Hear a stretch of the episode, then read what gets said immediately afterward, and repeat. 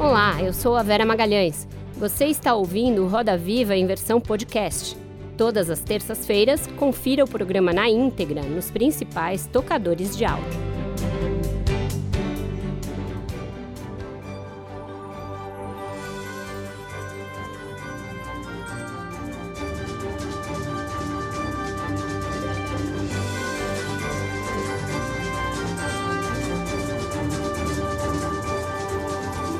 Boa noite. Sejam muito bem-vindos a este Roda Viva especial de Carnaval, em ritmo de samba. Nosso convidado de hoje é um dos intelectuais brasileiros mais respeitados quando o assunto é a herança africana no nosso país. É autor de uma obra vasta, que inclui mais de 350 canções e 30 livros, que vão de dicionários a uma enciclopédia, de poemas a romances muito antes de o tema da representatividade negra ganhar centralidade no debate público, ele dedicou quase 50 dos seus 77 anos a registrar a história do negro e da África e a sua importância crucial para a cultura brasileira.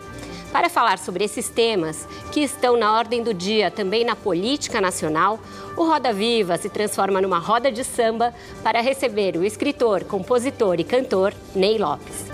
Para conversar com o Ney Lopes, nós convidamos João Marcelo Boscoli, produtor musical, Roberta Martinelli, apresentadora e jornalista da TV Cultura e da Rádio Eldorado, Fabiana Codza, cantora, Leonardo Bruno, jornalista e jurado do Prêmio Estandarte de Ouro do Jornal Globo, Tiago Muniz, chefe de reportagem da Rádio Jovem Pan.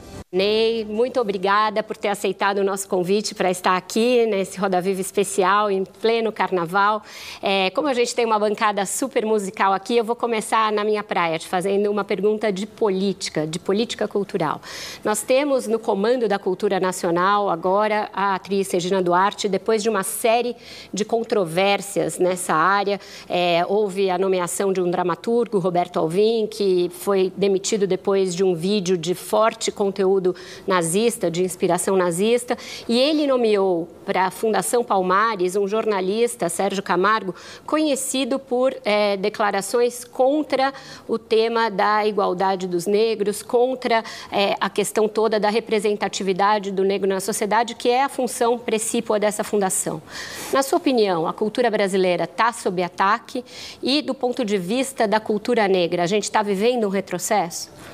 Eu não tenho a mínima dúvida de que a cultura está sendo atacada. Eu sou um profundo defensor da constitucionalidade em todos os momentos, todas as dimensões da vida brasileira. A, Constituição de 88, em vigor, ela é uma das mais perfeitas, mais bem elaboradas no sentido da proteção à cultura é, brasileira como um todo, a herança cultural. E quando eu vejo uma, um membro da comunidade afrodescendente com uma, uma herança biológica importante, filho de um militante é, reconhecido como uma, uma pessoa que prestou já grandes é, contribuições a essa causa, e tendo conhecido dentro da Fundação Palmares é, pessoas como Joel Rufino dos Santos, saudoso historiador, ex-presidente, é, o poeta também falecido, Adão Ventura, é, nosso querido Moura, foi também um presidente da, da Fundação Palmares, importantíssimo, está aí entre nós ainda hoje.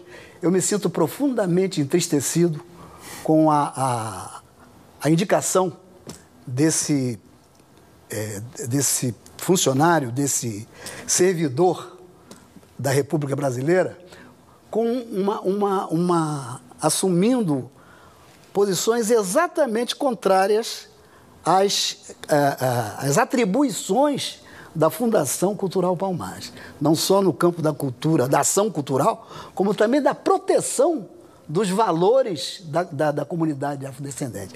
Me sinto profundamente é, ofendido Espero que haja uma correção de rumo aí. Não sei em que pé as coisas estão.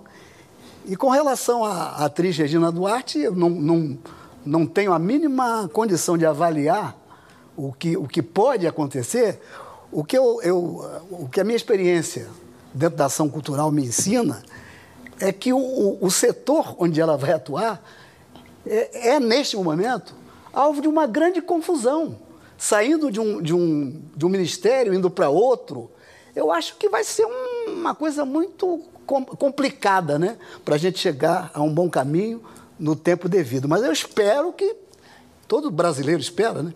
Que a gente saia dessa confusão. Então, a minha avaliação que eu faço nesse momento, com toda, com toda a isenção, apenas como um, um, um, um trabalhador da cultura, a, a, a, avaliação que eu faço é essa. É um momento de muita perplexidade, de muita. É, todo mundo mais ou menos atemorizado né, pelo que está acontecendo aí, mas é, como, como é, espiritualizados que somos, como pessoas de axé que somos, temos certeza que isso pode se modificar, não sei para que lado, mas está na hora de modificar. Então, com muito axé, vamos fazer a roda girar. Fabiana, por favor. Eu vou pegar, Ney. Primeiro, boa noite. Prazer estar aqui com você Prazer, sempre, meu querido amigo. Vou pegar um pouco aqui a fala da Vera, a questão da Vera, mas levar um pouquinho para o caminho da gente, que é da música. Sim. Ney, é, nessas últimas eleições, a, enfim, a, a direita neofascista difundiu amplamente um jargão vai para Cuba, né?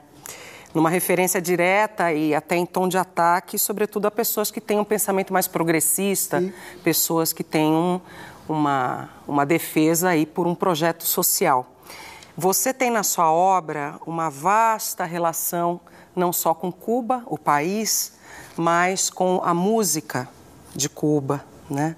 Então, eu queria saber de você se você foi atacado e se você se considera um petralha, um comunista, como eles falam por aí. Ah, eu, eu não, não tenho filiação partidária nenhuma. Eu sou uma pessoa que tenho a felicidade de ser até hoje bastante independente com relação a isso. E quando é, me fala, você me fala, por exemplo, de Cuba, né? Minha ligação, eu tenho ligação com o povo cubano, com a cultura cubana e não com Cuba. Cuba é uma coisa, é uma entidade, uma, é uma, uma, uma nação, né? O que me, me, me, me seduz, o que me aproxima, é a, a, o povo cubano, o, o, produtor de uma cultura que é irmã da nossa cultura afro-brasileira. Quando se fala em Cuba, em cubanidade, ou cubania, como se disse allá, eu me sinto muito, muito é, invejoso, né? De que o povo brasileiro não tem essa brasilidade que a gente vê lá, do, uhum. no, lá no, no, no Caribe, né?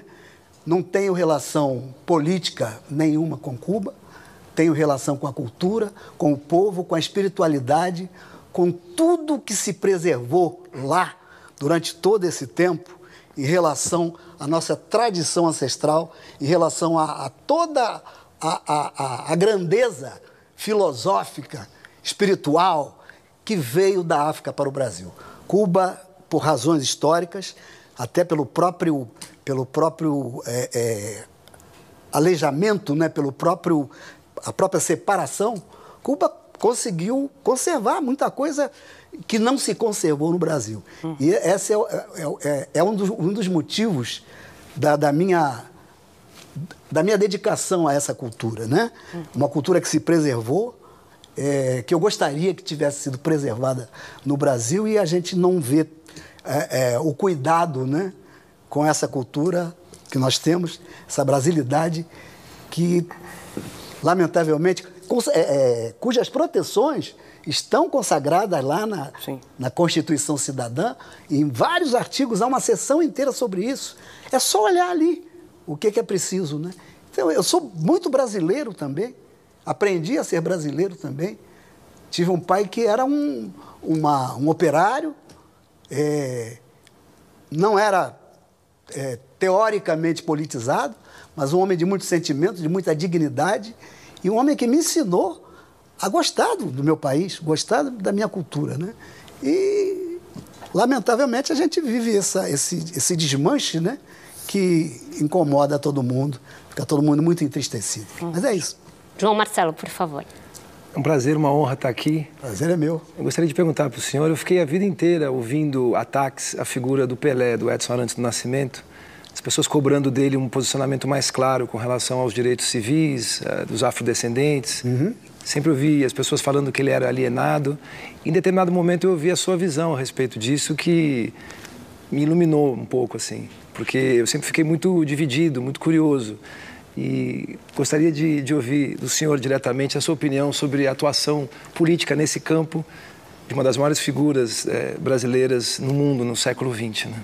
Bom, eu quando fui é, incumbido, fui convidado a escrever o meu livro, meu mais recente livro publicado, que é o, é o 39 livro publicado. Eu não tenho 30 livros publicados. Eu tenho 39, caminhando agora para os 40, depois vem 42, 43, até o final, final desse 2020, acredito que eu tenho uns 44 por aí. Mas esse é, Afro-Brasil reluzente, evidentemente, quando é, eu recebi a incumbência de focalizar, através de breves perfis biográficos, personalidades marcantes da vida brasileira, da vida afro-brasileira, é claro que eu não poderia deixar o Pelé de fora. Tanto que ele é, o, o, o, é um dos personagens que encerram o livro, exatamente por toda essa polêmica que se, que se instaurou em torno dele durante todos, esse, todos esses anos de evidência dele na vida brasileira. Eu, eu, eu, eu imagino, não conheço Pelé pessoalmente, não faço também nenhum valor, é, nenhuma nenhuma, nenhum julgamento sobre o, o, a, a, postura dele em relação à questão afrodescendente, à questão afro-brasileira, mas eu, eu vejo o meu exemplo. Pelé é da minha geração. Eu nasci em 1942, Pelé, se não me engano, nasceu em 1940. É, meu pai e minha mãe, mais velhos do que os pais dele, que meu pai e minha mãe eram do século XIX, meu pai de 1888, minha mãe de 1900. Quando, quando eu nasci, minha mãe tinha 42 anos, meu pai tinha mais 12 do que minha mãe. Então, é, nenhum, eu tive muitos irmãos, eu sou o mais novo de uma prole de 13 filhos, nascido no subúrbio de Irajá. É, é, eu não peguei a extrema pobreza da família, até por essa circunstância de ser o mais novo. Tinha irmãos mais velhos, quase todos homens, que ajudaram a manutenção da família. Então eu fui o privilegiado. Consegui a ser o primeiro a cursar, é, a sair do, do, do, curso primário, como chamava antigamente, para cursar um curso ginasial, e depois cheguei à universidade, como uma, uma exceção não só da família, como da própria, da própria localidade onde eu vivia. Né? Uma localidade interessante, é sempre bom brincar com essas coisas. Tinha um vizinho que, é, que era um pouco mais velho do que eu, que é, tinha conseguido também ultrapassar a barreira do curso elementar. Uhum. Ele, ele, era conhecido como Paulo Estudante. Era uma, uma figura tão, tão ímpar pelo fato de estar estudando que era o Paulo estudante. Então, essa realidade, para nós afrodescendentes, é, se manifestássemos qualquer é, ligação ou qualquer necessidade de voltar ao que hoje se chama, se chama as raízes afro-brasileiras, etc. e tal, o pai e a mãe da gente não, não, não, não gostava disso, não iria gostar disso. O que que um pai e uma mãe de um afrodescendente, é, um afro-brasileiro, na década de 40, 50, queria para o filho e para a filha. Queria que ele se desligasse daquele passado é, é, degradante que, ao qual todos eles estavam próximos. Então, eu quero que meu filho vá estudar para ser um grande homem, para ser o melhor e tal, e superar essa, essa inferiorização que nasceu com ele. Não que eles, que eles é, é, soubessem verbalizar isso do jeito que eu estou verbalizando, mas intimamente percebiam isso. E eu, quando eu achava muito estranho, né? A falta de representatividade é, é, nos meios de comunicação, etc., dos meus iguais, né? Quando eu via, era um jogador de futebol, que tinha uma certa projeção, era um, joga, um, cantor de rádio, e os cantores de rádio não tinham nome naquela época, só tinham apelidos uhum. degradantes na minha, minha, na minha avaliação, jamelão, chocolate, é, noite ilustrada, uhum. azeitona, por aí e por aí vai. Então, é, é, eu comecei muito cedo a perceber isso. Com 13 anos de idade, comecei a perceber. E aí as pessoas em casa dizem, poxa, não tem nada que se ocupar com isso, você tem que estudar, você tem que é, é, é caminhar para frente.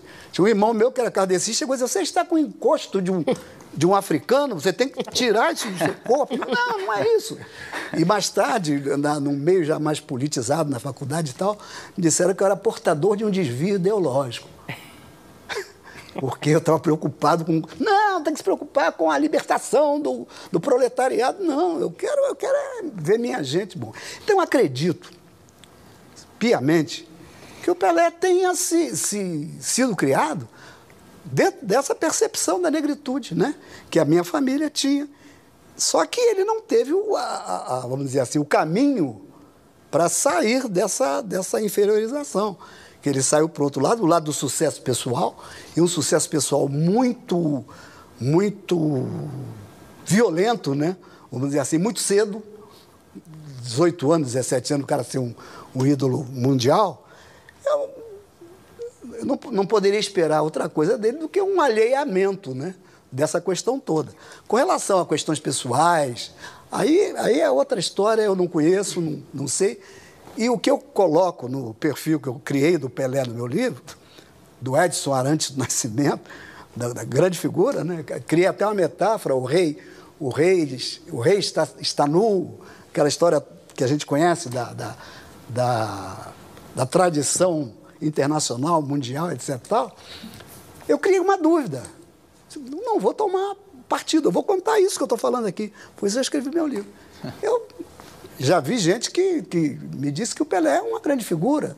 Pelé é um bom papo. Só não acho que seja um bom violonista nem um bom cantor. Leonardo, por favor. Ney, um prazer estar aqui com você mais uma vez. Já que você falou do livro, queria falar do, do Afro Brasil Reluzente. Sim. Quando eu costumo indicar esse livro, eu digo que o, o, único defeito dele é não ter o Ney Lopes entre os 100 grandes notáveis do século XX. Acho que esse é o único livro produzido sobre Seria os 100 muita notáveis cabotinice. se não tem o Ney Lopes. A única possibilidade é ele ser o autor. Né? Falando dos personagens, a gente vai de Mestre Bimba, que nasceu em 1900, até a Ingrid Silva, de 1989, curiosamente ambos com um talento ligado à dança, né? Ao corpo, né? Exatamente, ao corpo. Queria saber de você, é, observando essas histórias, o Brasil do Mestre Bimba, de 1900, e o Brasil da Ingrid, de 1989, as questões que eles viveram, cada um à sua época, são mais semelhantes ou são mais diferentes? Como é que foram essas questões da negritude em cada um desses momentos? Eu acho que são, eh, já foram, né? Já foram semelhantes até até uns dois, um, dois anos atrás. Foram semelhantes.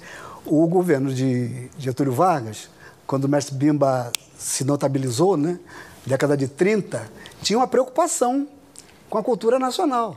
É, a, a, a capoeira, mestre Bimba é mestre de capoeira, é, diferente do, do seu antecessor, mestre Pastinha, que era, era uma, uma, uma, força da natureza, né? E mestre Bimba já era, pensava, já via a capoeira é, como, um como um desporto, como se diz tecnicamente, né?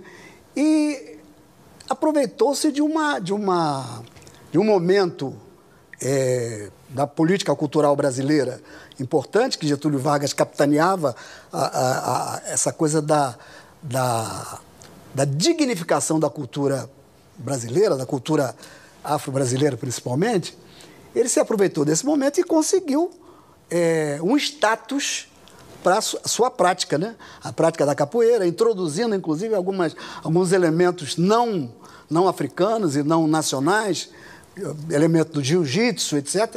Ele introduziu isso na sua prática da capoeira e conseguiu é, sucesso absoluto. O que a gente vê hoje a capoeira sendo, sendo adotada em escala global, em escala mundial, sendo é, reconhecida como desporto de uma maneira total, né? é, é a prova de que, que o, o, a, o, os propósitos, o projeto de Mestre Bimba foram altamente bem sucedidos. Com relação à Ingrid, eu me aproveito de uma declaração dela muito recente. Ela diz o seguinte: se, for, se, se fosse, se não fosse o, no governo anterior, eu não estaria aqui. Tenho certeza que eu não, não estaria. Ela nasceu de um projeto social, né? a, a, a vocação é, dela para a dança. Ela é uma grande bailarina e hoje coreógrafa, professora, etc. e tal. Essa vocação dela foi potencializada num projeto social dentro da comunidade, do entorno da comunidade da, do Morro de Mangueira. Se não fosse esse projeto social, ela não teria é, chegado onde chegou. E ela disse isso. Se fosse hoje, não existiria a Ingrid Silva. Então, essas são as. as, as a, a, esse é o, é, o, é, o, é o espaço que separa o mestre Bimba de Ingrid. Mestre Bimba com um, um, um, projeto extremamente bem sucedido, a Ingrid com um, hoje é, é feita é, dentro do que ela se propôs ser, mas com uma tremenda desilusão, uma tremenda mágoa, com a certeza de que não, ela não vai ter, pelo menos até dentro do, da, do, do quadro presente, ela não vai ter uma, uma outra Ingrid, né? Essa é que é a história. Ney, para a gente, tá, falta um pouquinho para a gente fechar esse bloco, quero ouvir ainda nossos dois últimos apresentadores. Roberta, vou te pedir para ser um pouquinho mais conciso. Tá.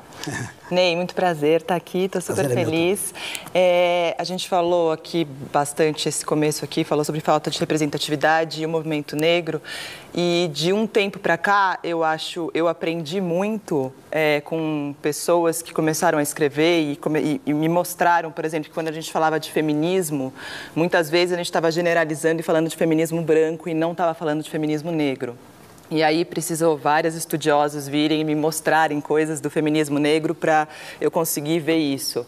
É, e muitas coisas que foram, que foram sendo ensinadas para quem quis, quis, escutar né, nesse tempo. É, o racismo é um problema do branco também. E eu queria que você falasse um pouco disso, porque eu acho que num país como o nosso, em que é, a gente se diz não racista, mas costuma frequentar lugares com poucos negros e achar isso normal, é, e achar isso, sei lá, habitual, e, sabe, conviver com isso sem nunca ter percebido é, o quanto o racismo é um problema do branco. Quem teorizou muito bem sobre isso foi o sociólogo Guerreiro Ramos que foi um, um grande sociólogo, é o pai da sociologia brasileira. Ele teorizou exatamente o que você falou. O racismo é um, quem tem problema, não existe um problema negro no Brasil, existe um problema do, da sociedade como um todo e uma sociedade que se, que se define, que se, é, se vê com essa, com essa com esse protótipo, essa, essa, esse jeito físico e, e, e espiritual e, mental europeu. Isso foi construído, né? Foi construído. A gente tem aí nos livros é, contando exemplos dessa, de como, é, na Primeira República, o, o, Estado brasileiro adotou políticas públicas no sentido de, de, eliminar qualquer mancha, vamos dizer assim, mancha entre aspas, da, da, da presença africana no Brasil. Tem um, um, um antropólogo da, na década de 10, era, era um diretor do Museu, Museu Nacional, um antropólogo físico, né? o antropólogo do jeito que a gente conhece hoje, que é né, mais vista a antropologia social. É uma antropologia física, aquele que media o crânio para dizer, não, uhum. o negro tem pouca capacidade intelectual, porque a cabeça é assim, não sei o quê. Tinha essa história, né? Então, um antropólogo dessa, dessa linha, que era diretor do Museu Nacional, em 1910, participou de um, de um, de um, um encontro internacional, se não me engano, na Inglaterra, é, ou em Roma, não lembro. E verbalizou isso, que no, na, no, na década de 2000, o Brasil não terá mais negros. Essa, essa era uma uma proposta do, do, do, do, Estado brasileiro que muita gente acreditou nisso. Quer dizer, biologicamente isso não aconteceu. A, a população negra hoje é majoritária né? no Brasil. Agora, do ponto de vista é, intelectual, do ponto de vista de representatividade, isso aconteceu sim. Houve uma, uma, um apagamento né? da, da, da da, da presença negra dentro da, da, da, cultura brasileira, da política brasileira. Houve um apagamento. Isso foi um, uma, vamos dizer assim, uma, um projeto posto em execução com sucesso. É, acobertado às vezes por, é, pela desculpa da eugenia, a, a, a, a sociedade tem que ser mais, mais apurada, mais biologicamente melhor. E, e para isso se usou a imigração europeia, etc. etc. Os, os, os, europeus que vieram para o Brasil, alguns vieram, boa parte veio em condições. É, é, necessidade mesmo de vir para cá e tal, e progrediram, criaram muita coisa importante, é, interagiram com a, com a sociedade como um todo, mas o projeto era um projeto de, de quase que genocida, né? vamos dizer assim. Isso repercute até hoje. Repercute até hoje o chamado racismo estrutural. Né? O, o, o brasileiro médio é, é, vê o negro na sociedade brasileira como exceção. Qualquer, é, é, é qualquer presença negra é, num destaque um pouco maior causa estranheza. O, o escritor é, angolano, José Eduardo Agualuz, essa semana escreveu uma, numa, numa crônica de jornal falando sobre isso. É, é, até coloca o romance do Chico Buarque é, é, é, também abordando essa temática, essa estranheza que ca causa, né? Ele, ele cita o exemplo de uma, de um, ele viu isso, um casal de afrodescendentes brasileiros afro-brasileiros, indo para Angola, é, estão aguardando o, o, navio, o avião decolar e tal. Quando vê na tripulação um piloto, um piloto, um piloto negro, a, a moça cutucou seu pai, seu marido, e olha, o piloto é negro. Ela era negra também. O piloto é negro. Aí ele, ele comenta, como se, como em Angola, seria é, é, numa companhia de aviação estatal, né? seria estranho se não fosse negro. Né? Isso está muito introjetado da cabeça do geral do povo brasileiro. Quando vê, vê um negro numa posição de proeminência, estranha. Isso é o racismo mesmo, chamado racismo estrutural. Para sair disso é muito difícil, são gerações e gerações. Vamos re... é um pouco mais conciso? é difícil a concisão É difícil, né? é Nessa difícil. Hora. Boa noite, Ney. É um prazer. É, um pouco em linha da pergunta da Roberta, eu queria te perguntar, é, em uma oportunidade anterior, você disse nessa questão da representatividade que uma coisa que despertou essa fagulha, essa vontade de descobrir, de produzir, pesquisar lá no começo, foi o fato de você ter tido contato com uma revista que tinha revistas que tinham imagens de personalidades negras estadunidenses em posição de, de pessoas importantes, bem-sucedidas, diferentemente do que é, muito se observava no Brasil nessa época. É, o modelo, digamos assim, afro-americano, afro-estadunidense, é uma coisa a ser perseguida pela afro-brasilidade. É, nós já chegamos nos, nos, Estados Unidos de 1960, a gente tinha o auge dos direitos civis. É, uma, é um objetivo a, a, a ser perseguido, essa afirmação do movimento negro afro-brasileiro. E ainda, é, por todos esses ataques que nós estamos tendo na área da cultura, nós temos o risco de um retrocesso dessa autoafirmação? É, eu, eu acho que, historicamente, né, o, a africanidade nos Estados Unidos tem muito a oferecer a toda, a toda, toda a diáspora, né, em termos de busca de representatividade. As, as as raízes históricas são diferentes, o processo democrático é foi diferente, mas eu acho que é sempre um, um exemplo a, a, ser seguido, né?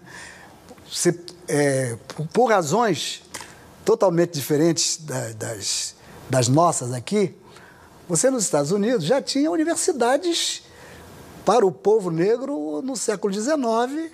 Acredito que até no, no, no, finalzinho do século XVIII já se tinha, né?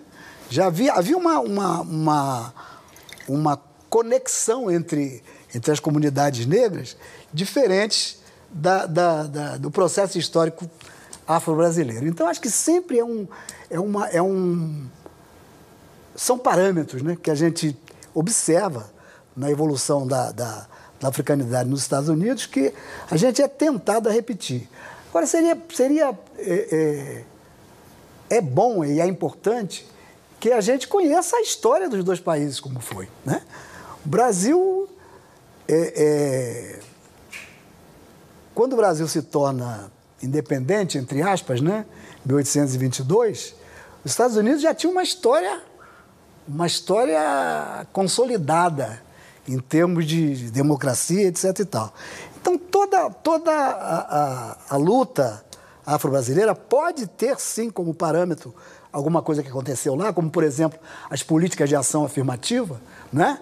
que são, são, são é, é, tentativas de equalização durante um determinado período para que depois as coisas se, é, se encaminhem de outra forma, sem, sem necessidade disso. A gente viu isso nos Estados Unidos surtir efeito de uma, em uma série de, de, de possibilidades e uma série de setores. Nas, nas artes, eu tenho em casa um livro sobre, sobre Hollywood, sobre o cinema em Hollywood. A visão que o, o Hollywood tinha da comunidade negra é, na década de 1930, ainda de certa forma permanece dentro, até, até bem pouco tempo, até, Cidade de, até o filme Cidade de Deus, até o momento desse filme, essa, essa, esse gap, né, essa, essa, esse vácuo entre a, a, a cinematografia norte-americana e a cinematografia brasileira permanecia. Né? Você não via é, negros no cinema brasileiro como protagonistas, só via carregando a bandeja por trás da, da, das câmeras, né? Só via... Grande desse... Otelo, talvez? Na, na época da... Um estereótipo, né? Tem um, há, uma, há um outro estudo bastante importante é, do, do, João Carlos Rodrigues, nosso, nosso amigo, escritor e é, sociólogo também, em que, em que ele definiu muito bem esses papéis do negro no cinema. Né? É, é, eram tipos, eram carimbados. O, o, Grande Otelo, excelente é, é, ator, um dos maiores atores do Brasil em todos os tempos, mas foi é, a vida quase inteira foi carimbado como um, um, um estereótipo, como um, um tipo chamado é, é, o, o João Carlos Rodrigues chama o crioulo doido, né? entre aspas, é, é o estriônico. Quando a, a, as capacidade, toda a capacidade dramática do, do Grande Otelo foi muito pouco explorada, né? Talvez, no cinema, talvez uns dois filmes. No teatro, no teatro com o, o Homem de la Mancha, onde ele foi, foi é, é, coadjuvante de Paulo Altran, que fazia o... Então, é, eu acho que é, é, até que nos Estados Unidos, em Hollywood, é, certamente por medida legislativa, foi criada uma, uma, obrigatoriedade. Eu não sei exatamente como funciona, mas eu sei como eu sei quando vejo, né? Quando você tem um policial, um filme policial, você tem uma dupla, é sempre um preto e um branco, não é? No Brasil não, não se teve cuidado de agora se começa a ter um pouco mais de sensibilidade para essa questão, mas não não, não sei se respondi a tua Vamos ver se evoluímos para chegar lá, né? É, Ney, nesse ano a Mangueira tem como enredo é, o A Verdade Vos Fará Livres e ela retrata um Jesus de rosto negro, sangue índio e corpo de mulher. Não por acaso são três é, categorias aí que estão sob ataque né, uhum. nessa nossa é, política atual. Como você vê esse samba chegando neste momento, esse samba enredo, esse enredo da Mangueira a importância que o carnaval ainda tem para abordar essas grandes questões nacionais. Eu, eu vejo como muito saudável né, é, a, a, escola de samba, que é uma força. Eu, eu, eu tenho uma. A primeira, primeira obra minha publicada foi um livro chamado O Samba na Realidade.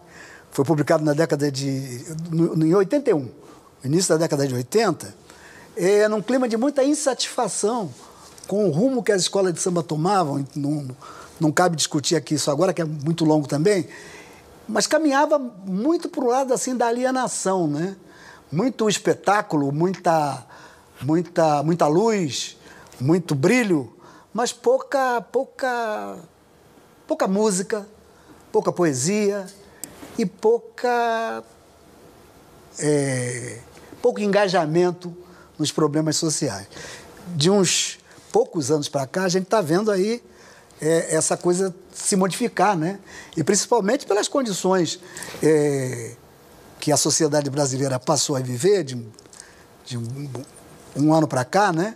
É, isso está induzindo a, a, a, as aos criadores da escola de samba, que não é, que são as, as lideranças intelectuais, vamos dizer assim, dos enredos que elaboram o espetáculo, a se preocupar com essa, com essa questão que além de, além de eh, ter um apelo é, estético muito, muito amplo, né?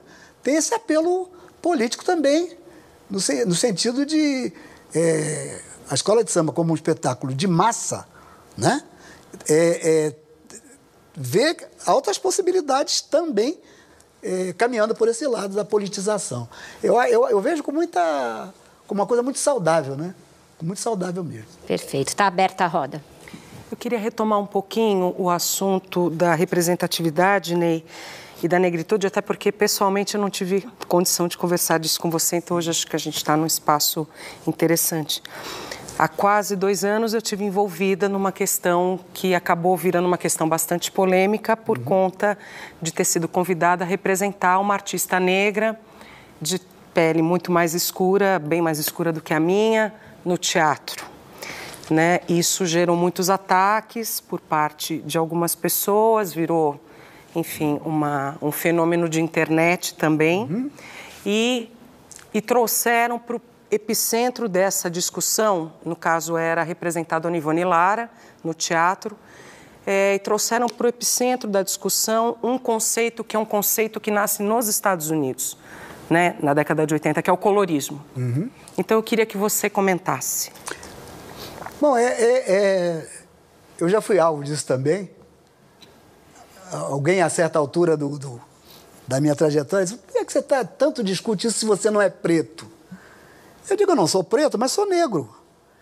É, a coisa começa pela conceituação, né? Uhum. Eu acho que essa. A, a, a, eu eu é, tenho absoluta certeza, não tenho nenhum documento que comprove isso, mas as evidências, né, um pai nascido em 1888, é, antes da abolição da escravatura, meses antes, nasceu em fevereiro e a abolição ocorreu em maio. É, convivi com ele até os meus 18 anos. Muito simbolicamente, ele nos deixou na véspera do meu, meus 18 anos, minha maioridade. Muito simbolicamente isso. E ele tinha muito orgulho de mim, a família toda diz isso, uhum. e eu não sei absolutamente nada da, da, da ah, não, pedacinhos assim uhum. da vida dele. Como é que foi sua infância? Não sei, não sei. É, tive uma surpresa na, nos anos 90, quando um historiador amigo meu, Flávio Gomes, descobriu uma, uma, uma certidão de nascimento dele dentro de uma igreja no centro do Rio de Janeiro, uma igreja onde ele me disse que tinha sido batizado. Descobriu uma, uma, uma, um esboço de árvore genealógica, com nomes de, de avós que ele, ele reconhecia como avós meus, né? Reconhecia como pai dele, tinha esse nome no, no, na carteira de identidade dele, mas ninguém sabe direito quem são essas pessoas. E, ne, e, nesse meio descubro que eu tive duas tias que nasceram antes do meu pai. Quer dizer, é, é tudo uma, é tudo uma, uma coisa muito. É, sempre muito difícil para a gente né? estabelecer esse laço, estabelecer esse vínculo. Então, mas independente disso, não só pela minha fenotipia, Uhum. Minha, minha aparência, meu cabelo, meu nariz, minha, minha, o formato da meu, do meu rosto, pela cor, as cores, o, a, a, o, o, prisma que é a minha família. Tive tios quase que retintos, irmãos marrom, chocolate mesmo. E não tenho a mínima dúvida quanto a isso, até pela, pela, pelo, pelo meu próprio sentimento. A questão da, de dizer, ah, você é mais claro, então você não é, não é negro. Quando se criou, isso na década de 70, o movimento negro criou essa, essa, essa possibilidade, né? Para caracterizar todos os afrodescendentes, independente da, da sua tonalidade, serem todos chamados, autoproclamados negros. e referidos como negros, foi uma atitude política. Isso é uma definição política. Quando a gente. Antes era uma confusão. Eu sou. Ah, eu sou moreno, eu sou. Mulatinho. Marrom bombom. Eu, uma classificação engraçada eu vi num, num livro colonial de, de Portugal, é, no, pela população de Moçambique. Um colonialista escreveu assim: os moçambicanos são é, é castanho carregado. Castanho em, Cuba, em Cuba, né, por exemplo, é, eu, eu e talvez você, mas no meu caso como mulher, eu sou morena blanconaça. Sim, sim. Né? Mas é, uma, é, uma, é interessante, isso é engraçado, é folclórico, é, é o Nicolás Guilhem é, explorou muito isso na poesia dele, né, e tal. Mas, mas é ruim. É, eu... Porque fragmenta, impossibilita a, a, a, a vamos dizer assim, a, a, compreensão do, do problema e inviabiliza as políticas de, de, de, de, igualdade. Né? Eu acho que quando você tem uma definição, ó, o, o, esses aqui precisam de, é, é, é de ser olhados e sair da, da, da, da marginalidade e da, e da, da, da carência. Né? Aí você tem, você sabe onde é que você vai atacar. Isso é importantíssimo, definir quem é quem, quem não é quem. Ney, você falou dos anos 70, eu queria lembrar de dois movimentos dos quais você fez parte com muita, com muita força, né? Que foi na fundação do Quilombo né, do Granes Quilombo e do Clube do Samba, né, movimentos uhum. do fim dos anos 70. Os dois você estava ali na fundação e dois movimentos de resistência muito sim, fortes. Sim. Né, o Quilombo defendendo a negritude dentro das escolas de samba, né, na cultura do Rio de Janeiro, e o Clube do Samba defendendo o samba contra a invasão é, na época da discoteca, da música sim, é. estrangeira é. e tal. Hoje a gente vê o samba também, não só nesse ataque é, é, nacional que a gente tem visto as coisas da nossa cultura, mas também especificamente no Rio de Janeiro, né, um ataque direto da prefeitura da cidade, do prefeito da cidade, né, por, enfim, questões de, é, religiosas, é, a gente tem visto muitas ações da prefeitura contrárias ao samba. Você acha que nesse momento está faltando também uma mobilização né, do samba é, como forma de resistência? Será que os sambistas estão muito é, é, espalhados e desunidos e não estão fazendo como no fim dos anos 70, que foram movimentos tão importantes para reafirmar essa nossa identidade é, cultural, tanto da cidade quanto do Brasil? Eu acho que eu acho que não está tão as pessoas não estão tão desconectadas assim. Eu acho que não é nas escolas de samba que isso acontece, porque é, eu acho que o carnaval é essa essa essa percepção que é expandida de que samba e escola é, samba e carnaval são a mesma coisa, isso atrapalha muito. O samba é alguma coisa que que extrapola o carnaval, é uma coisa que ganhou uma certa visibilidade através do carnaval, mas o samba e carnaval não é a mesma coisa. Uhum. O samba é uma cultura, é, uma, é um modo de ser, um modo de estar, um modo de, de se relacionar. Isso é o samba. E eu tenho, eu tenho conhecimento, não, não, não, isso não chegou ainda na grande mídia, mas eu percebo isso, que há uma, uma conexão sendo, sendo formada através das rodas de samba. Né? As rodas de samba em São Paulo, muito fortes. Samba da Vela, o, o outro samba, cada um com, seu, com a sua denominação, com a sua. É, é, é, se expandindo comunitariamente e se ligando como uma rede. No Rio de, no Rio de Janeiro, a gente tem lá o, o Terreiro de Criolo. Você, você percebe, inclusive, um samba diferente. É um samba diferente que foge, foge bastante dessa, da, da, da, dessa plastificação né, que existe de um modo geral. Então, acho que não, não, não existe um desligamento tão grande assim. Eu acho que é, ninguém fez um manifesto, né?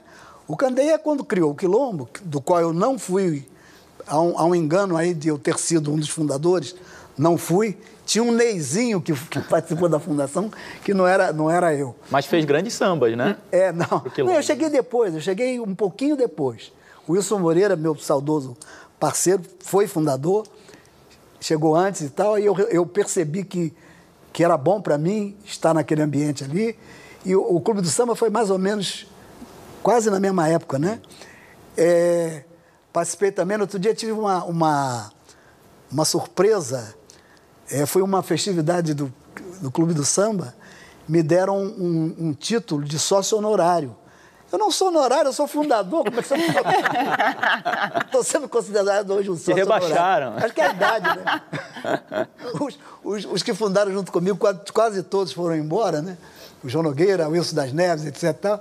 Então, estou me achando que eu sou honorário. Mas é, o Clube do Samba teve, você colocou muito bem, um propósito é, político, teve sim. É, o, o, Quilombo, mais ainda. Mas foram, foram, foram coisas muito episódicas, né? O, o, o Quilombo não, não, não, não teve uma sequência, né? Eu comparo é, o Quilombo, Grêmio Recreativo de Arte Negra e Escola de Samba, que era uma coisa mais ampla, não era só Escola de Samba. Eu comparo ao Olodum, e quando eu comecei a comparar com o Lodum, que, te, que tem o mesmo propósito de, é, na sua criação, o sucesso do Olodum internacionalmente, recentemente eu refleti sobre isso, aí fui verificar que o Olodum nasceu depois que o Candeia morreu, logo depois. Talvez tenha sido até inspirado né, pela ideia do, do Candeia e teve todo esse né? sucesso. Se o Candeia, talvez, a gente nunca sabe, né, não tivesse falecido tão cedo, dentro da, da, da, do que seria esperado, né? talvez a gente tivesse um resultado melhor. É, o Clube do Samba já foi diferente. O Clube do Samba já tinha um envolvimento mais profissional. Todo mundo que participava ali, inclusive eu, já éramos profissionais de, da música e tal. Havia uma. Independente da, da, da grande é, inclinação política, direcionamento político do Clube de Samba contra a discoteca, que era era o, o grande inimigo da época, eu acho que o Clube Samba é, obedeceu também a injunções aí mercadológicas e tal. É, foi diferente, foi diferente. Ney, é, duas perguntas em uma, né? É, uma dúvida. Chiquinha Gonzaga é filha de um general do exército e uma negra brasileira. Ela é negra? O que, que ela, como eu poderia olhar para Chiquinha Gonzaga? E a segunda pergunta olhando em retrospectiva hoje, eu acho que é uma questão que, é, que eu vou colocar extrapola a questão étnica, né? Como você vê o Michael Jackson? Bom, Chiquinha Gonzaga, é, numa definição de época, ela seria uma mestiça, como se dizia sempre, uma mestiça genial. Eu, você, eu, eu, você como vê? O senhor como vê? Perdão. É, era, era, era como ela, ela era é, classificada Talvez nem, nem isso, né? E para ela, não é. Eu acho que nunca ela iria se assumir como tal. Na época de, de Dona Chiquinha Gonzaga, o, o, essa, essa caracterização, né? Era infamante, né? Sim. Chamar uma pessoa de, de, de, de negro era mulata, era uma coisa infamante. Então criou-se aí um, mestiço de gênio. Você pega, você pega na, na historiografia é, mais antiga e tal, todos os, os, os, negros geniais são chamados de mestiço. Né? Então, acredito que eu vejo a Chiquinha Gonzaga, num, na visão de hoje, vejo como uma, uma afrodescendente, Sim. pelo lado, lado materno, né? Uhum. Então, está caracterizado. Com relação ao Michael Jackson, é, eu acho que é muito complicado a gente se, se já é complicado você fazer um juízo sobre a, a nosso querido Edson Arantes Nascimento, é, você fazer um juízo sobre Michael Jackson também eu acho meio complicado, né? meio difícil. Eu não sei como é que, como é que ele se colocava e por que de toda, toda a transformação que ele sofreu. É, uma transformação é, aparente, né? uma transformação física, de aparência mesmo, mas eu acho que a essência da, da arte dele nunca deixou de ser negra. Né? Sim. Eu, eu, quando vejo Michael Jackson dançar, eu vejo James Brown, né? que eu, me parece que foi uma grande, uma grande influência. Né?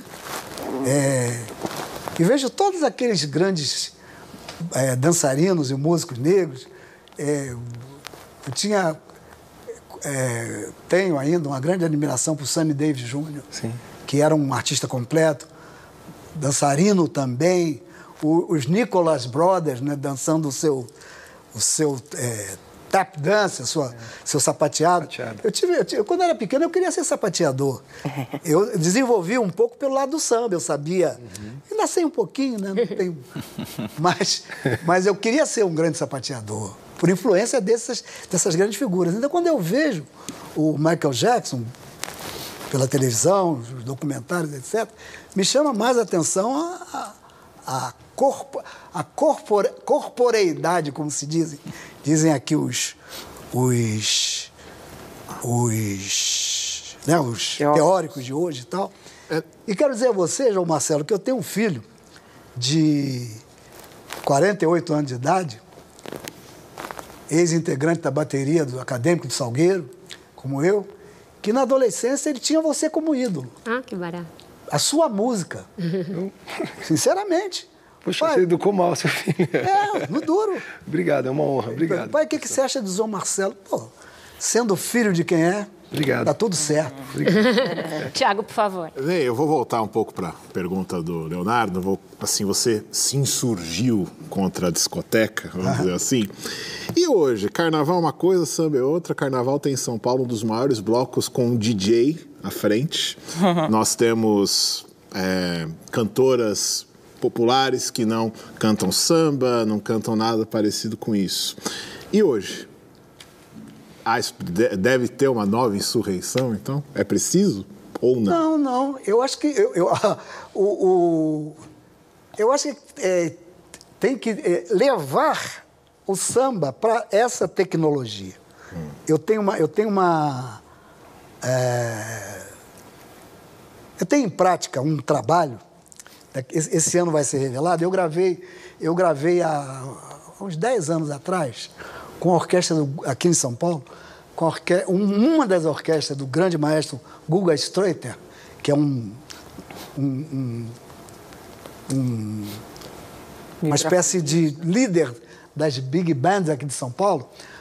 Uma ideia que nós tivemos um dia num bate-papo, pegar todos esses sambas muito bonitos da década de 80, do chamado pagode de fundo de quintal, década de 80, 90, Almir Neto, Luiz Carlos da Vila, eh, Jorge Aragão, sambas melodicamente perfeitos, melodias, eh, letras eh, eh, condizentes com a grandeza da melodia, e fazer um disco de orquestra. Nós fizemos. Gravamos do, 12, 12 eh, exemplares desse tipo de samba, escolhidos por mim. E isso ia ser um disco de orquestra. A ideia era que o, o- o na parte mais, mais, é, mais vibrante da música entrasse um coro. Aí o Guga perguntou, por que, que você não assume, assume o crooner da orquestra? Crooner é o nome que, eh, que se dava aos cantores de orquestra. Crooner, de sussurrar, né? Eram os cantores que sussurravam com a orquestra. Eu digo, eu não sou tão sussurrante assim, eu sou, eu sou do Salgueiro, eu canto alto. Ah! Então, mas acabamos, fiz- fizemos. Esse disco está para entrar em lançamento esse ano, talvez pelo um selo Sesc, me parece. E o que eu vejo que precisa é isso. As pessoas entenderem que o samba não é aquela coisa, não é aquela coisa simplesinha do cavaquinho e do violão e, e- e do pandeiro só, que isso engessa as possibilidades. O samba O hoje. grande sucesso da música cubana em todo, em todo o mundo é, é a, a percussão que não se, se, de- se descaracterizou, descaracterizou e a colocação da, da, percussão na frente de tudo, né? O, o, o, futuro que eu vejo para o samba é isso. Aproveitar toda essa tecnologia. Antigamente era difícil gravar instrumento de samba estúdio. Hoje não é mais. Botar isso tudo para lá que o samba se fortalece o, e a música chega lá. O samba hoje é o rap? Oi? O samba hoje é o rap? Não, é uma, cada um é uma coisa, né? Não, não, não. Em termos de importância? Pode se fazer. Em termos de não, importância, é o sucessor espiritual, não dá para dizer uma coisa não, na avaliação do senhor. Mas são duas coisas diferentes. Se você quiser fazer uma, uma fusão do samba com rap, faz. Dá para fazer. O samba, o samba é, é, é, tão, é tão múltiplo, tão, tão, é tão... Versátil. Eu acho que é tão misterioso, tão, tão sério, tão forte tenta é, enumerar as, a, a, a, os subgêneros que nasceram do samba e as, e as múltiplas formas que o samba tem. Eu tenho um livro chamado Dicionário da História Social do Samba, é, escrito com um historiador, meu amigo, Luiz Antônio Simas, e que nós fizemos isso. Listamos todas as. De, é, definimos todas as, as, os subgêneros e as variantes do samba. Você tem samba canção, tem samba de break, tem samba reggae, tem samba, samba jazz, que eu, que eu gosto muito. Tem samba jazz, tem. É uma, uma, uma, uma, uma multiplicidade enorme. O samba nunca foi essa coisa bobinha que as pessoas pensam que é. O samba fala de tudo, o samba denuncia tudo, sempre foi assim.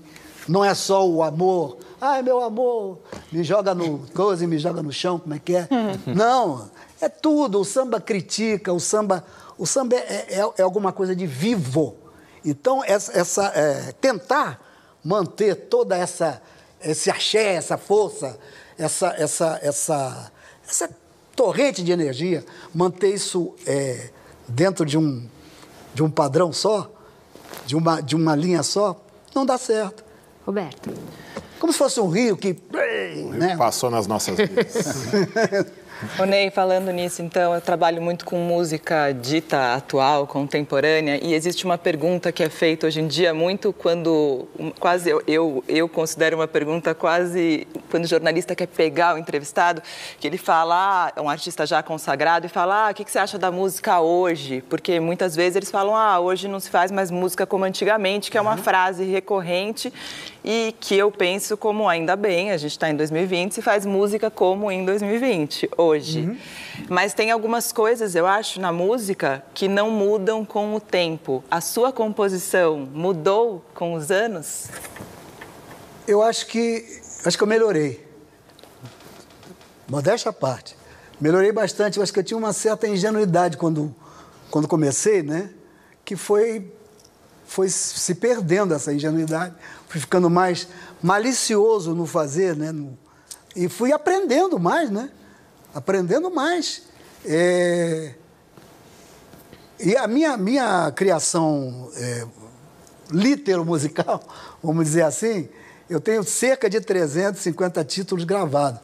Mas eu tenho outro tanto de músicas inéditas, que de vez em quando eu vou frequentando. Eu tive, eu tive uma, uma, uma, uma experiência em 2015 muito interessante. Eu fui, fui chamado, fui convidado para escrever a, a a trilha sonora de um musical. Pelo é, Bilac Vê Estrelas é o nome do uhum. musical, de Heloísa Seixas e da Júlia Romeu, baseado no livro do, do Rui Castro. Me é, convidaram para escrever as letras primeiro. Uma, imagina, um musical passado na virada do século XIX para o XX. Me chamaram para escrever as letras, é, eram cerca de 19 sinopses que me deram para escrever as letras das cenas. Eu escrevi todas e, evidentemente, que eu não fiz nenhum samba. Porque o samba não existia como música popular nesse momento. Eu fiz shot, fiz. É, é, é,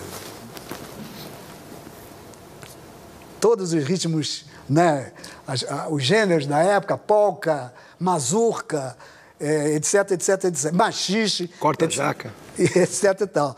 E o, por que, que eu consegui fazer isso?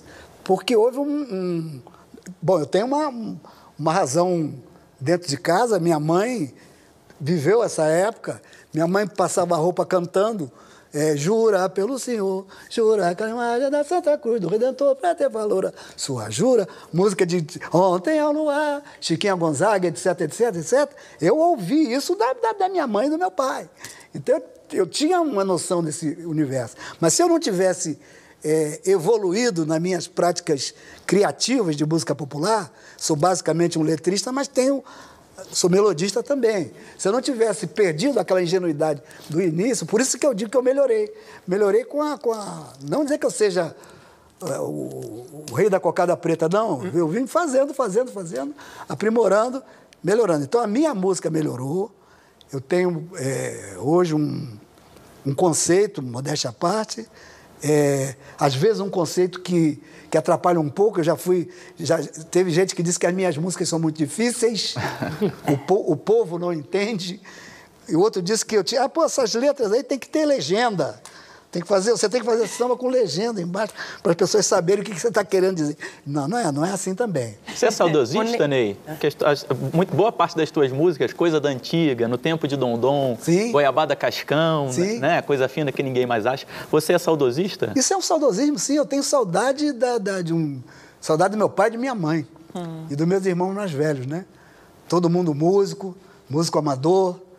É, ninguém teve coragem, teve a a coragem e a oportunidade de, de, de sair da, da, da, do amadorismo, mas todo mundo com muita musicalidade.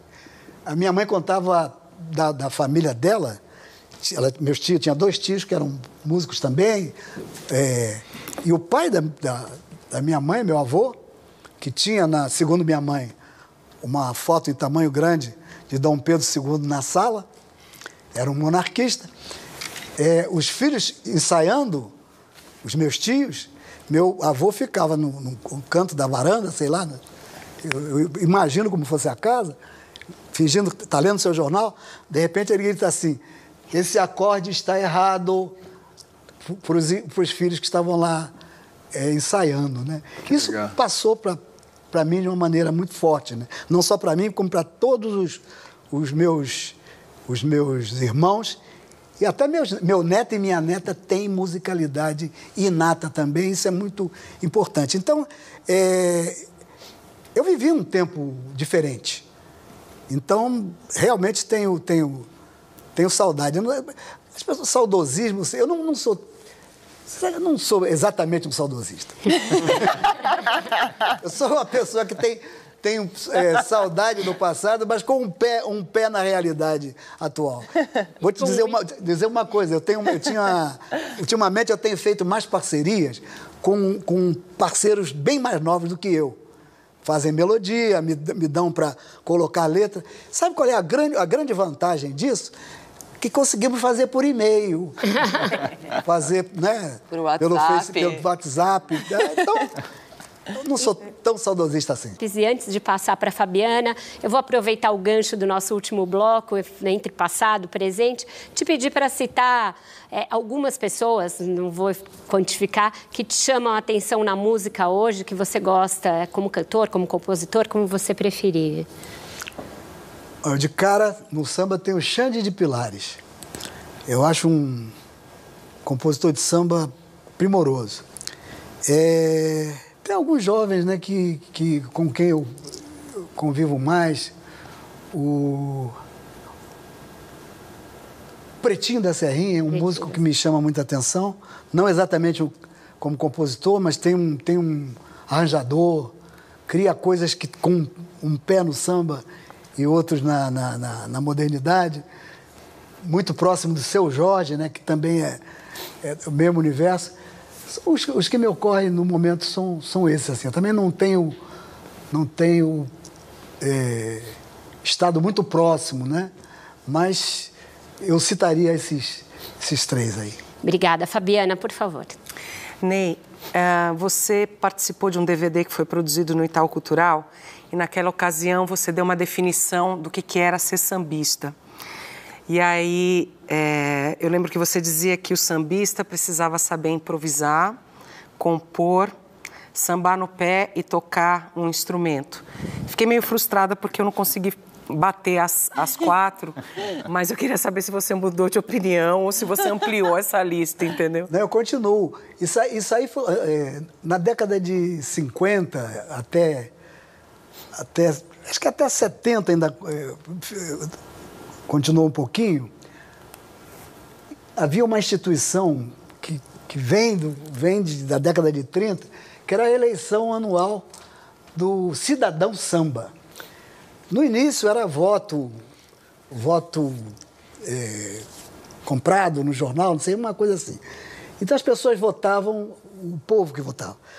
E nesse momento mais, mais importante que eu, que eu cito, o, o, o, candidato que a escola de samba apresentava para ganhar esse título de cidadão do samba tinha que saber isso. Primeiro, saber tocar pelo menos três instrumentos do samba. Né?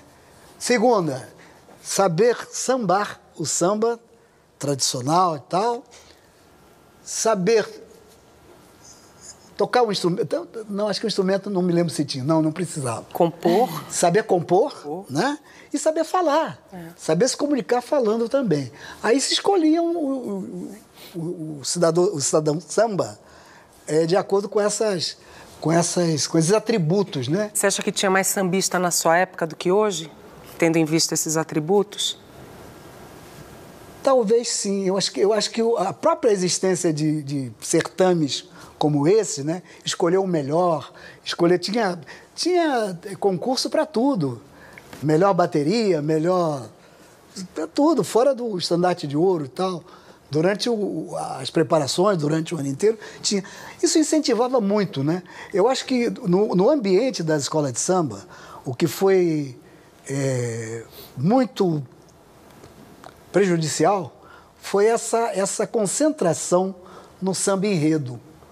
Porque no, no, nos tempos anteriores, durante toda, quase que todo, quando se, se, é, se de, é, deflagrava o processo que iria culminar no carnaval, havia o chamado samba de terreiro, né? que é, é era coisa espontânea os sambinhas pequenininhos, que o compositor chegava lá, é, apresentava e a, a, as pastoras, os, os, os, outros componentes, a bateria, aprendiam ali. Então, acho que essa, essa prática de, é, diária, diuturna, de o treinamento de composição, isso era muito importante. Quando a coisa se restringe ao samba enredo, ficou muito... É, Estanque. Ficou ficou restrito o caminho, né? Você não tem como aprender. Você tem uma fórmula, você vai seguir essa fórmula. Então, eu acho que aí isso foi prejudicial. Você deu uma entrevista é. também em 2015 que você, me parecia que você se despediu um pouco desse carnaval de hoje, assim, meio como um divórcio, dizendo que você não, não tinha mais tanto interesse.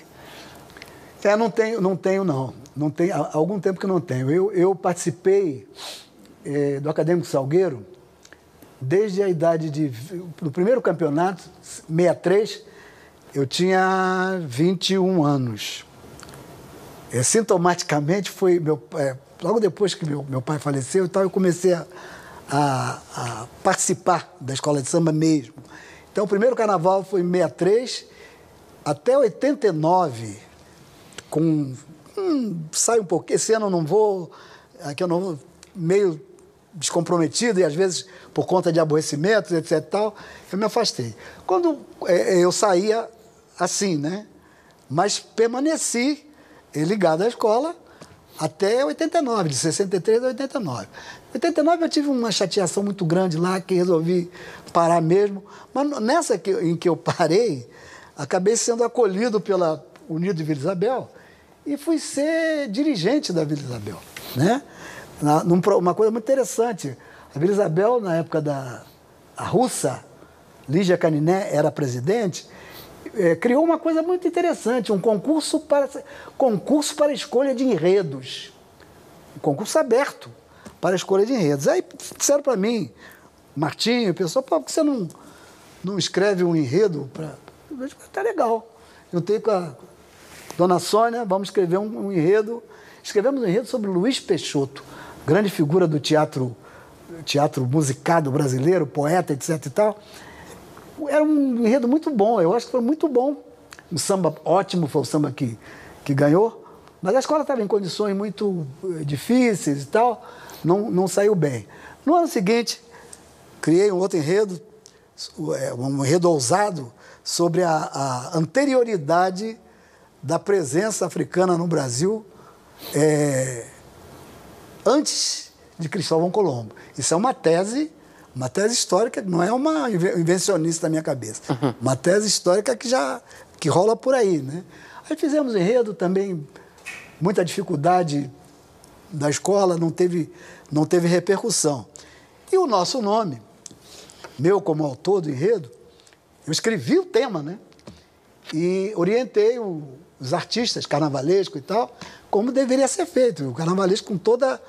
Foi um trabalho conjunto meu, a ideia minha e o carnavalesco. É, é, desenvolveu. Desenvolveu dois carnavalescos.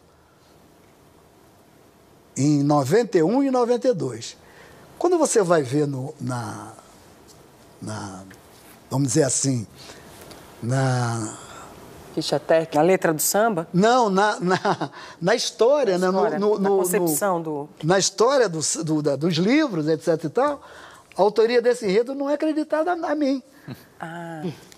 O carnavalesco é quem entra. Eu achava, será que políticas. É. Vamos lá, vamos fazer a roda girar, pessoal. Ney, é, queria voltar para a faceta de historiador, vamos colocar assim, que o senhor é. carrega. Não gosto dessa. O senhor não gosta desse termo, de historiador? Não. não. Mas o senhor escreve muito sobre história, história do, do povo negro. E o senhor prepara o segundo volume do Dicionário da História da África. Está é, pronto, da... entrega à editora. Ah, então está tá, tá, tá, no prelo, né? Ah. O, o senhor é, vai tratar nesse livro da questão do período do, da escravidão e do tráfico negreiro. No primeiro volume, o senhor tratou de um período que geralmente é ignorado, não sei se é um exagero meu, mas é uhum. é ignorado no ensino, na história aqui do Brasil, que é o período pré-tráfico. Certo. Eu queria que o senhor é, colocasse o quanto que o senhor considera importante abordar esse período, se o senhor vê condições de abordá-lo, se tem referência histórica suficiente para que possa se passar, se isso acho, acho que isso tem potencial para mudar a maneira como se entende a cultura afro-brasileira. E digo mais, eu, eu tenho eh, antes desses dois dicionários, eu tenho outro pela editora Civilização Brasileira que está ainda em catálogo, dicionário da antiguidade africana. Uau. onde eu discuto uma questão que é, é é, foi tabu durante muito tempo e, e, e, poucas pessoas discutem isso. É a africanidade do Egito, né? A africanidade do Egito faraônico. Eu discuto isso e basear. Eu, não tive bibliografia é, em língua portuguesa para fazer isso. Tive que me valer dos meus parcos conhecimentos da língua negros. inglesa, da língua francesa, etc. Tal, mas fiz. Fiz e digo a você com sinceridade, eu nunca tive nenhuma pretensão de ser o historiador, de ser o cara que ensina a história, não. Eu comecei a fazer isso para mim, para eu entender como é que era esse processo e tomei gosto por isso. Estou caminhando aí com é, é, três, três épocas diferentes. A antiguidade, a chamada antiguidade expandida, né? Você é, é, pegar a África é, é, anterior à cristandade, não é? Pegar e, escrever, é, que tem uma história muito rica, né? O Egito como, como, como um, é, o, o, grande é, propulsor dessa, dessa história africana nesse momento e com a, a, a, certeza de que o Egito tinha uma ligação, o Egito faraônico, uma ligação profunda com a África, com a África, com o interior africano. Núbia, isso é tão, isso é tão importante e tão, e tão verdadeiro que o Egito tem, o Egito faraônico tem toda uma dinastia, a 25 formada por faraós que vieram lá de dentro, onde é o Sudão hoje, da Núbia. Isso, isso e, e a importância que eu vejo em divulgar esses conhecimentos é por conta da, da, da, auto, da autoestima dos estudantes afrodescendentes que precisam saber disso. E repito para você, Tiago, que não, eu não tenho a mínima pretensão em ensinar história, porque eu não tenho formação, é, é, formação didática para ensinar história, mas é um trabalho, é, é, é uma, uma mesmo... tarefa que eu, me, que eu me impus. Da mesma forma que eu me impus uma tarefa, fui chamado de louco, etc e tal, de fazer um dicionário, é, dicionário Banto do Brasil, mostrando a influência das línguas é, originárias do universo de Congo e Angola no português do Brasil. Eu fui chamado de uma opção de coisas feias na época quando saiu a primeira versão desse livro, mas daqui a pouco o tempo é, se incumbiu de colocar as coisas no lugar. O saudoso filólogo Antônio Weiss, que fez um dicionário, dicionário Weiss para mim até Incorporou agora. Incorporou vários dos seus verbetes, né? Hã? O dicionário Wise incorporou vários dos seus verbetes. Mais de 300 verbetes da, das minhas propostas é, etimológicas, né? E eu continuo fazendo isso, eu tenho muita curiosidade. É, é, é, é bom, é gostoso fazer isso. Descobrir coisas. É um, uma doideirazinha que tem, tem dado certo, mas sem vaidade nenhuma. É vontade de fazer, vontade de colaborar e, e, e essa a, a, a forma de colaborar para um futuro melhor da africanidade que eu encontrei foi essa, fazendo essas coisas e tenho feito com bastante regularidade.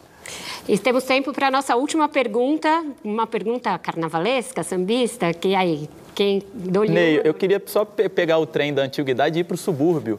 É, porque você também é um grande estudioso do subúrbio, não podia deixar de falar sobre isso. Subúrbio você, carioca. Subúrbio carioca. Você incorporou duas palavras para o nosso léxico, né? O guimbalstrilho e a interlândia, que eu acho espetaculares. É. E eu queria te perguntar sobre a cultura do subúrbio. A gente vê no Rio de Janeiro, por exemplo, o subúrbio ser invadido pela milícia, né? o descaso do poder público àquela região. E a cultura do subúrbio tem muito a ver com a cultura do samba. Né? Como é que você vê o subúrbio hoje? Ainda é um fornecedor dessa cultura para o nosso samba?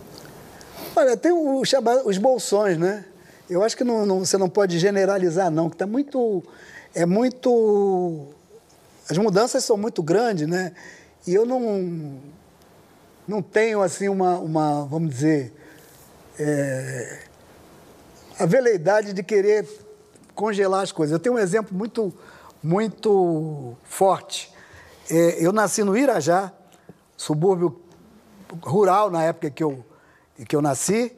É, até 26 anos de idade morei no Irajá.